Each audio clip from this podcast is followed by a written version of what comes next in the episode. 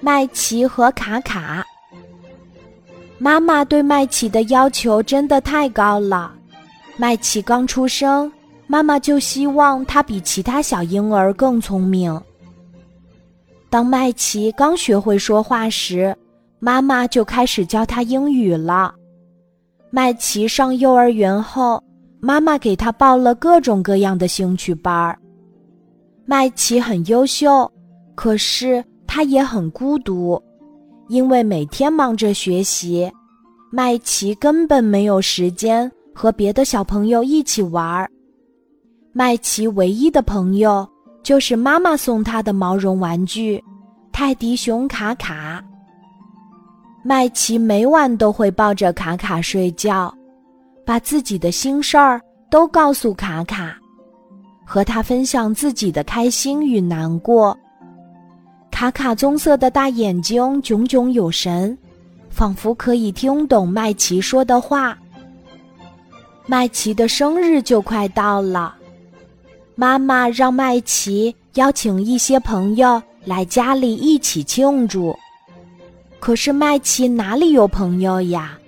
他不想让妈妈失望，左右为难的麦琪不知道该怎么办，只能溜回房间里偷偷的哭了起来。哼，我到哪里去找朋友呀？麦琪哭得很伤心。一头栽进毛绒玩具泰迪熊卡卡的怀里，眼泪都流在了卡卡的身上。我不是你的朋友吗？麦琪抬起头，可是屋子里一个人也没有。是我呀，我是你最好的朋友卡卡。卡卡抬起手摸了摸麦琪的脑袋，我可以去参加你的生日派对吗？麦琪先是很震惊，可他转念一想，卡卡每天都在陪伴他，当然是他最好的朋友啦。当然可以啦，可是你是一只泰迪熊玩偶，怎么来参加我的生日呢？麦琪疑惑的挠挠头。麦琪，别担心，卡卡对麦琪说。到了生日那天。妈妈和麦琪正在家里制作蛋糕，这时门铃响了。他们打开门，只见门口站着的是一位棕色卷发的小男孩，他的手中抱着一束向日葵。阿姨您好，我是麦琪的好朋友卡卡。说完，转头把花儿递到麦琪的手里。生日快乐，麦琪。说完，还俏皮的向麦琪眨眨眼。妈妈热情的欢迎卡卡进门，给卡卡端来新鲜的水果。麦琪和卡卡一起削苹果，可是，一不小心，卡卡弄伤了手指。哎呀！麦琪担心的看向卡卡，可卡卡却只是笑了笑，示意麦琪不要发出声音。麦琪看向卡卡的手指，原来卡卡没有流血，而是露出来一点点雪白色的棉花。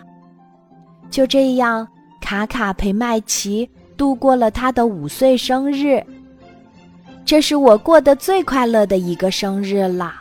麦琪吹完蜡烛，美滋滋地说：“晚餐结束，卡卡和麦琪道了别。”当麦琪帮妈妈收拾完客厅，回到自己的房间时，卡卡还是像往常一样躺在麦琪的小床上。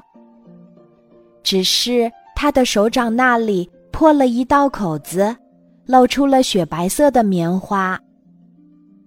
麦琪从小药箱里取出粉色的胶带，贴在泰迪熊卡卡受伤的地方，然后把它抱进怀里。